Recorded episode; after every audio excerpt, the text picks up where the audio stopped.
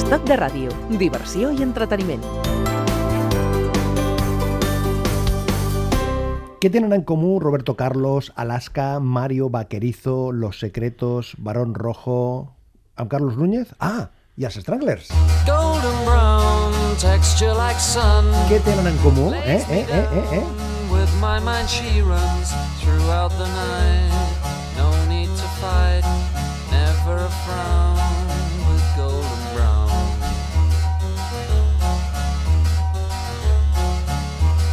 time, just like the last, on her ship, tied to the mast, to distant lands, takes both my hands, never a frown with golden brown.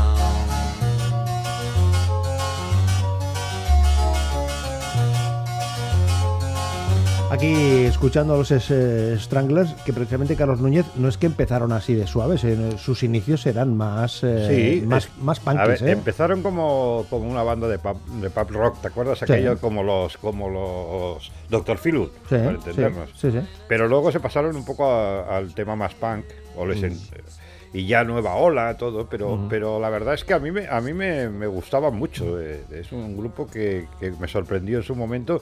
Y eso que sabes que cuando te vienen oleadas de un estilo, es una invasión y entonces casi no te da tiempo de, de oírlos todos. Pero la verdad es que destacaban mucho.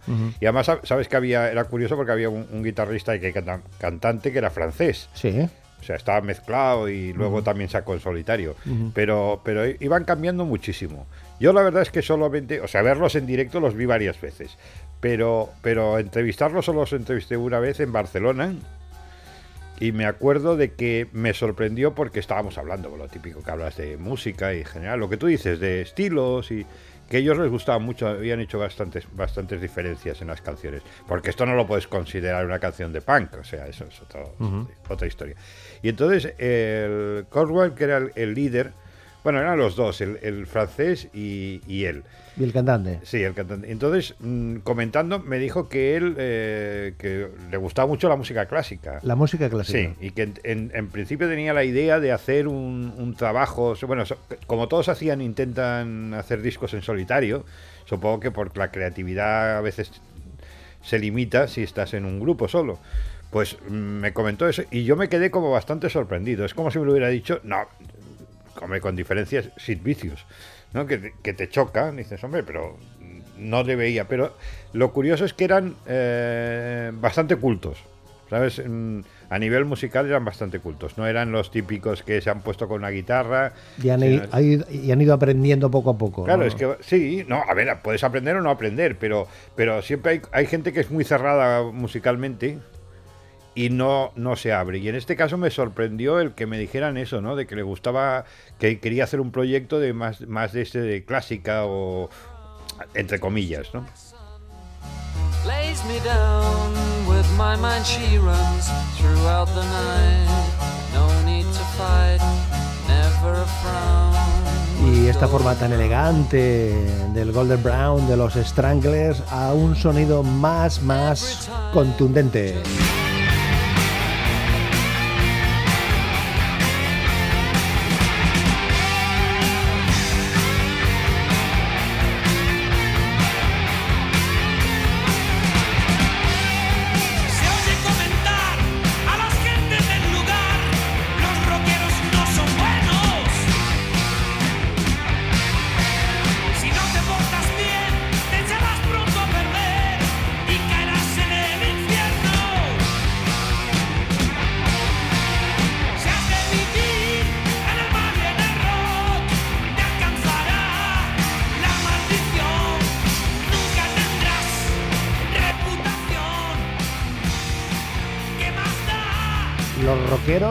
Al infierno.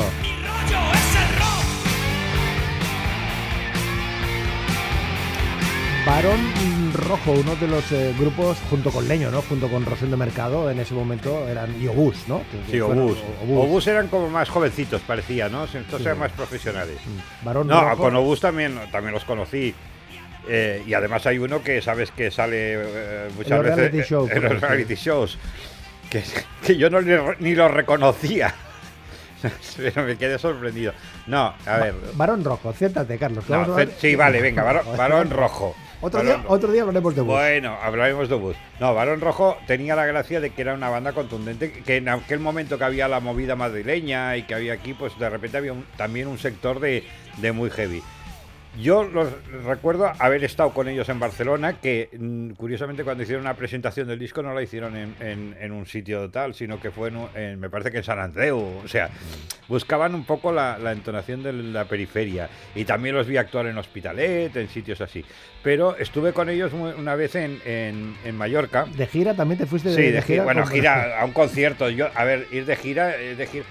Sí, pero estas cosas me costaban mucho prestigio. Ah. No, me fui, me fui a, me fui a Mallorca, estuvimos allí. y- Eh, en Mallorca. En Mallorca, sí, Sí. en Palma. Sí. Y entonces estuvimos, después de- del concierto, estuvimos en una, nos hicimos una, una pequeña fiesta en una discoteca en el paseo que daba las vistas al puerto. Que se sube con un ascensor. Sí, y bueno, eran, basta- eran bastante... Claro, no, claro. esa no. Ah, era otra. No, esa era otra. Una, muy, una muy mucho más pequeña que estaba más al extremo, cerca de la catedral.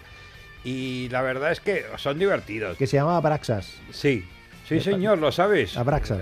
Hombre, claro, le pega más Abraxas a, a ellos que no... Abraxas. Con No, el, con- y eran divertidos. Y Mm. además, me- además lo curioso es que me dijeron en una ocasión hablando, me dicen, oye, ¿por qué no nos...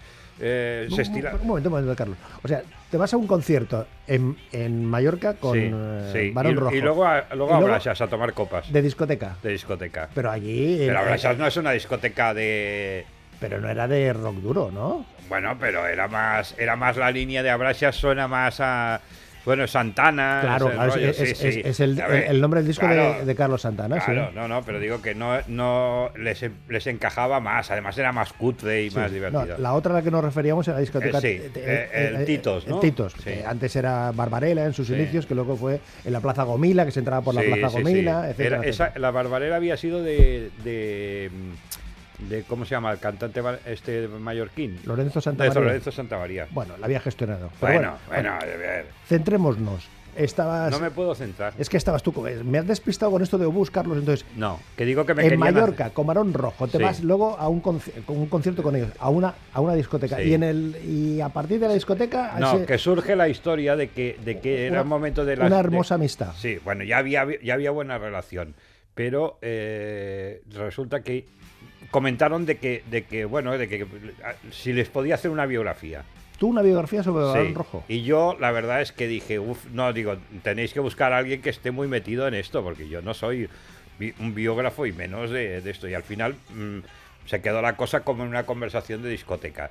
Pero tengo que decirte que a mí, el que. eh, yo no soy un fan de Balón Rojo, pero yo iba a los conciertos y, y valoraba lo que hacían. Y eso me costaba eh, palos de amigos de rockeros. ¿Ah, sí? Porque me decían, "Ve, ¿cómo vas con unos heavies y Tu tal? prestigio Sí, profesional. incluso una vez me dieron un premio y me dijeron, bueno, a pesar de, la- de las críticas que le haces a Balón Rojo, te damos el premio.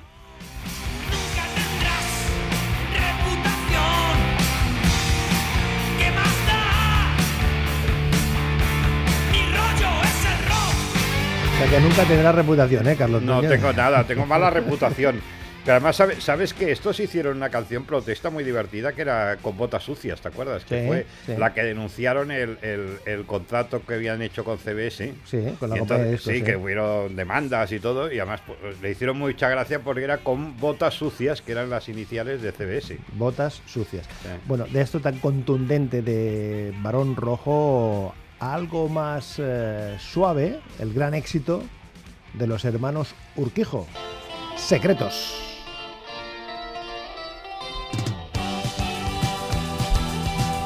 Esto suena, eso, a los 80. Venga, déjame.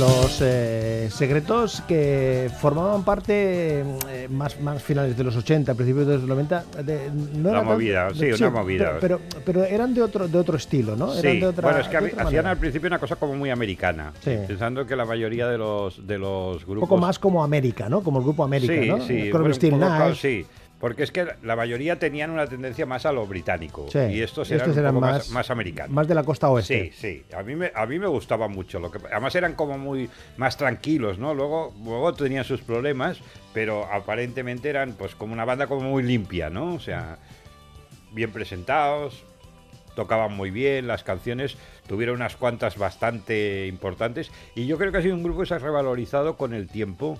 De a medida que ha ido pasado, pasando los años, pues eh, la gente mm, lo considera ya uno de los grandes, grandes de esa época.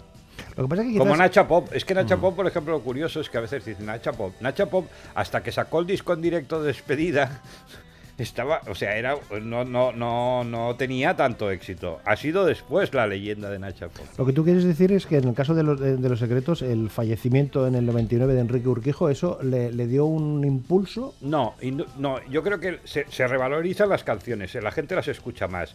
Ya eran buenos, pero luego cuando haces una, una visión de, de pasado y comparas, te encuentras pues que eh, destacan unos sobre otros. Son los que los que cuando oyes una canción dices, hombre, es este grupo, ¿no? Y, y cómo me gusta y, y cómo aguanta el tiempo. Pues este, en este caso yo creo que son los, o sea, a ellos les ha pasado lo mismo.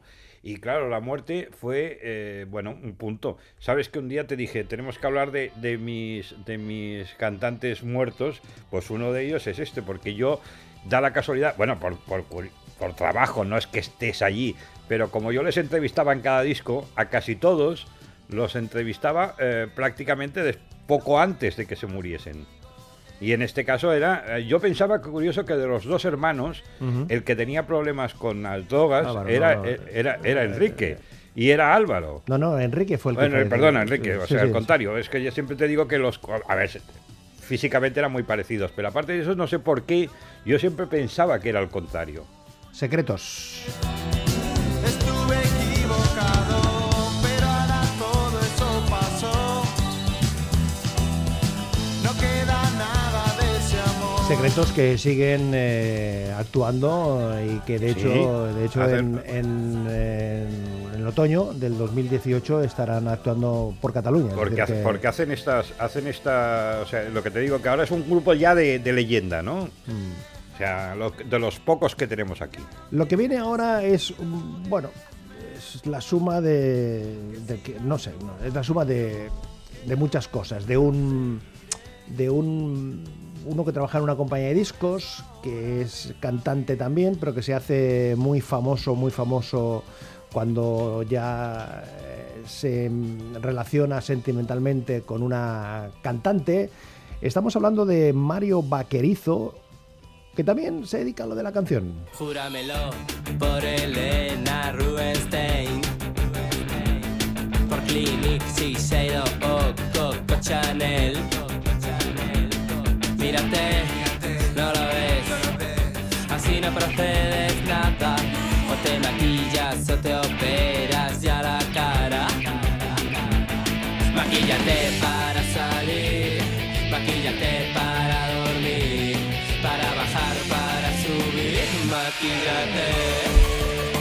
Este fue el primer éxito de las Nancy Rubias. A mí me gustan, a mí me gustan las Nancy Rubias. ¿eh? Hombre, tiene, tiene, tiene su gracia. Me río, me río mucho.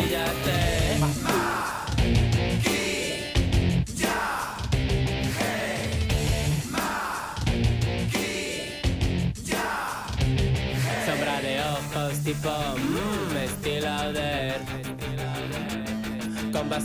Pero yo creo que. Mario es consciente de que canta como canta. Claro, pero es que es una cosa es cuando, no, pero una cosa es cuando eres un cantante y otra cosa es cuando eres un artista. Y él es, Ah, un, él es un artista, no es un eh, cantante. no, entonces claro, lo que lo- el artista es el que utiliza, utiliza también sus recursos. Puede ser un gran cantante, pero si no lo eres, coges lo que la versión más más cercana a ti. Y aquí lo que hay es el humor. Yo creo que hay un humor y una ironía de, en general muy divertida. Maquíllate. Mirolgia.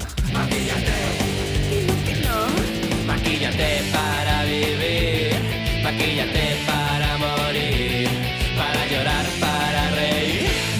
Maquíllate para salir, maquíllate para dormir, para bajar, para subir. Maquíllate. Aquí, emulando las canciones de rock duro, ¿eh? Maquíllate. Oye, mm, querías contar un poco tu relación eh, con Mario Bacarizo, que cuando tú lo conoces es promotor de una compañía Era de discos. promotor de una compañía de discos y además- promotor, vamos a situar, Sí. promotor es el que contacta con los medios Sí. para decir, mira, tengo un artista que ha sacado un disco nuevo o lo Y que los sea. acompaña, y los los lleva- acompaña y te va. eh, Ese era el trabajo que tenía Mario, Ese Mario Bacarizo, Mario en- en Discos Draw. En Discos Draw. Sí. Y entonces yo, bueno, yo lo conocí ahí. Y era pues, a ver, era modernito ya. No era la época aquella que tenía de pijo madrileño, que no era, que era diferente. Sino ya era un poco, bueno, pues un tío metido en la historia. Pero eh, yo, lo, yo eh, el contacto más directo que tuve fue cuando se comentó de que se había casado con Alaska. Entonces yo le mm, dije, bueno, yo tengo que enterarme de esto. Y le llamé, le llamé a la compañía. Y él me dijo aquello de que, que no podía decir nada, que no sé qué. Pero ya, ya se habían ya se casado. habían casado. Ya se habían casado. Sí. Se casaron Y- en Las Vegas, En. Las Vegas, sí, sí, Ah. una boda de estas que no sé si es legal. Bueno, de se casaron allí, de eso de Elvis y me parece, y de, de Marilyn o una cosa así. Y entonces yo, claro, lo que dije, bueno, vamos a jugar a un poco de otra manera para ver si consigo que él me diga la- lo que ha pasado. Y entonces le digo, bueno, imaginémonos que te casas con, con Alaska, ¿dónde lo harías? Y me dijo, en Las Vegas. Y sí, Como un juego, ¿no? como un juego. Y digo, ¿y, y cómo te vestirías? Pues me dijo, tal forma. O sea, y entonces me contó exactamente todo lo de la boda, pero como un supuesto de algo que ya había pasado. Y tú luego lo escribiste en el Lo periódico. escribí en el periódico, sí. Pero Carlos, eh, eres un poco tramposo, ¿no? No. Hombre, porque si él te, te lo cuenta a ti de una No, pero manera yo- en yo- plan pero ya, ya era un juego, él ya sabía que él no me podía decir, me acabo de casar con eso y tal. Entonces lo que, lo que hice eh, fue contármelo Mm. de una manera que me lo estaba explicando todo, pero sin, sin hacer la afirmación concreta. Y luego fue así. No, pero, pero era, era. Y tengo que decirte una cosa, ya hablaba raro ya. Hablaba raro. Sí, pero no como ahora. O sea, creo que, creo que el personaje se ha ido apoderando un poco más cada vez de, de Mario. Pero bueno, era, era un tío muy simpático y muy, muy divertido. Y bueno, ha aprovechado. Es de aquellas personas que yo creo que se quieren integrar en ese mundo artístico, que les gusta, en las estrellas, y se, se ha buscado la manera de llegar a ello. Y entonces, bueno, pues ha conseguido, pues. Codearse con todo el mundo, ir a todos los sitios, invitado, que caiga bien. Yo creo que a la gente le cae bien, ¿eh? en general. No, no he visto gente que me diga, "Ah, este, este tío, no, no, no, no. Cae bien. Y Alaska, pues bueno, es una institución ya, ¿no? Pero el, el hecho de haberse emparentado Sí, sentente- le ayudó, le ayudó. Le ayudó a él Yo para, creo que para ayudó. Yo creo que le ayudó. Para, ¿eh? para Hombre, convertir- hicieron el reality, hicieron, han hecho muchas cosas y cosas que a lo mejor son de esas que digo que si tú presentas un proyecto y dices, oye, mira, voy a, voy a- tengo una idea de hacer un proyecto con mi pareja y tal, eh, a la vete. Y hacen Pero- anuncios también juntos. Hacen anuncios y él, él, anu- él anuncia hasta, hasta una cosa de neumáticos Sí, aquí y todo. O sea, cualquier cosa. es lo decir, que, que, sea. que su boda con Alaska Le ha beneficiado. le, le ha dado proyección como, Sí, como- entonces, artista. porque- claro, porque lo, lo que hacía esto de con las Nancy Rubios era un poco de broma. o sea, Pero que poco- continúa, que Sí, continúa sí, con pero era un poco broma, pero sin embargo ha funcionado. Entonces, mm, claro, si no hubiera sido él, pues probablemente esto había sido muy efímero. Y claro, si hablamos de Mario Bacarizo, tenemos que hablar de Alaska. Alaska que cantaba así al principio. Atentos, ¿eh? Alaska y los Pegamoides.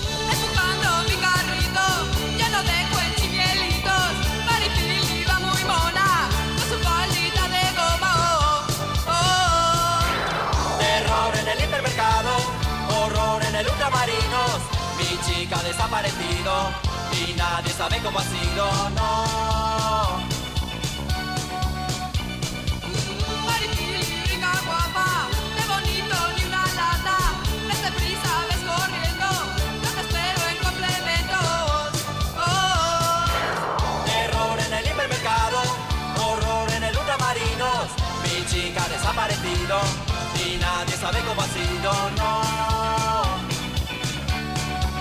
Claro, decía que eh, atentos a cómo cantaba, lo mal que, lo mal que cantaba. Ah, eh, lo mal que y en, ca- cantaba. en Caca Deluxe, en Caca Deluxe, que era Sí. el anterior, Anterior, era, era, era peor, todavía peor. peor, peor todavía. No, pero eran un yo creo que eran un grupo de esto de, de chicos, de, que estaba Berlanga, todos, pues cada uno con su talentillo. Mm. Eduardo Benavente. Benavente, entonces eh, se juntaban, eh, tocaban y bueno, iban saliendo de allí, salió, eh, bueno, muchísimas formaciones. Y Pedro Almodóvar, ¿qué papel jugó en el también? Yo creo que la lanzó, la el- lanzó. en el lanzamiento. Sí, la lanzó, porque ella, a ver, funcionaba, pero, pero era como una cosa minoritaria. Entonces de repente aparece Almodóvar y hace aquella película de Pepi Luz y Bom en las chicas del montón.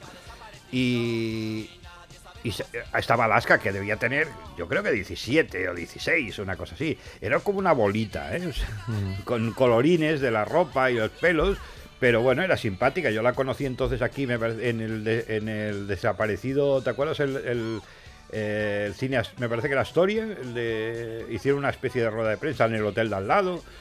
Y bueno, pues como muy, muy divertida, muy así, pero al que hablaba era Almodóvar, que tampoco tenía esa pinta tan extravagante, era, más, era un aspecto más formal, ¿eh? Llevaba pelón, pero mm, no era tan, tan, eso, tan así llamativo. Alaska que con el paso del tiempo, claro, fue perfeccionando, fue perfeccionando y de Alaska y los Pegamoides pasó Alaska y Dinarama.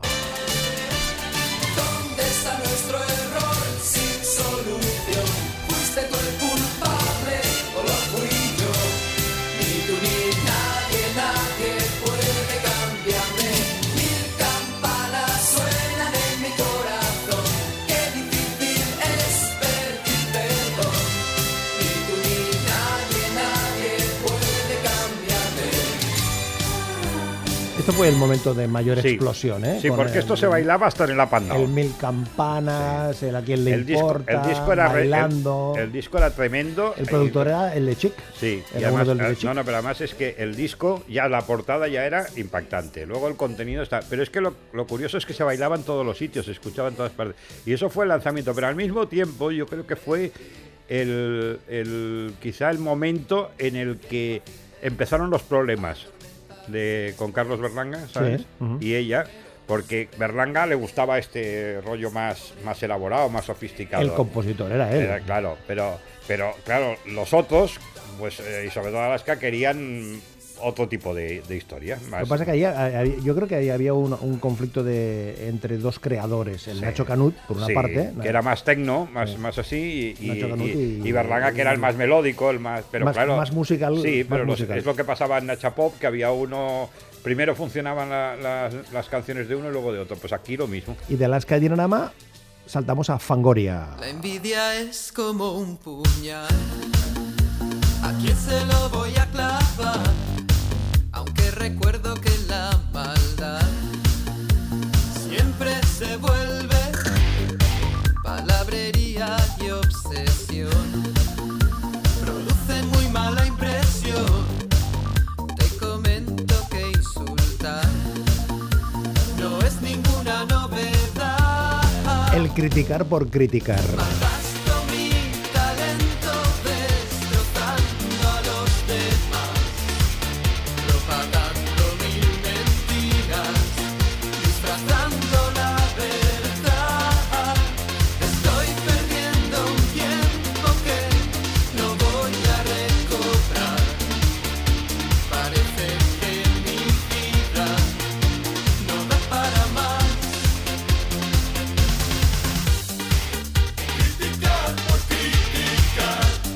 Ahí están eh, consolidados, ¿eh? Fangoria, Sí, consolidados, sí, sí. ¿eh? Consolidados ab- Sí, yo, absolutamente. yo cuando empezaron con esta historia, que estuve con ellos, eh, hablaba mucho de música, mucho, mucho, de creatividad, ¿sabes? Sí, totalmente, totalmente. Oye, acabamos hablando de eh, Roberto Carlos, con aquello de Lady Laura, ¿sí? Lady Laura, abrázame fuerte, Lady Laura. Tú conoces a mm, Roberto Carlos en Barcelona. Sí. ¿Cómo? ¿Cuándo? ¿Por qué? En- viene promoción, disco.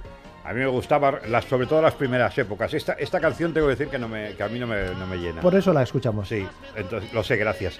Y entonces, eh, lo curioso es que, bueno, fue una entrevista muy cordial, muy bien, y, y yo era fumador de pipa, y él también. Pero la, la anécdota es que en esta visita eh, la compañía de discos le quiso quedar, quiso quedar muy bien con él y le, le compró pipas para, para regalarle de estas de super lujo. Claro. Y entonces resulta que acababa de dejar de fumar. Vaya, Y entonces yo, yo sugerí que me las podía. tú que eres fumador de pipa. Yo me las quedaba, pero no, no, Mm. no.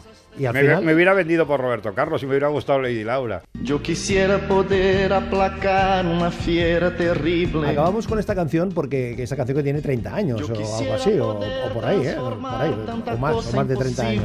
Eh, creo que Roberto Carlos fue de los primeros que en una canción ponía de manifiesto lo del medio ambiente, la sostenibilidad, Posible. el el- Brasileño. que cuidar el planeta. Brasileño, están muy concienciados. Que miraba el otro día en su web que está haciendo actuaciones en, en su país, ¿eh? Pues no me extraña, es que. sí, sigue en- haciendo, no, no, perdona, es que allí es un, un ídolo total, ¿eh? Total. Ahora a mí, ¿sabes cuál me gusta de canción? Aquella de enamorada de la mujer de, mi- eh, de la novia de mi mejor amigo. Esa me, que me gusta. Me la pones un día. Venga. Desapareciendo por falta de escrúpulos comerciales. Yo quisiera ser civilizado como los animales. La, la, la,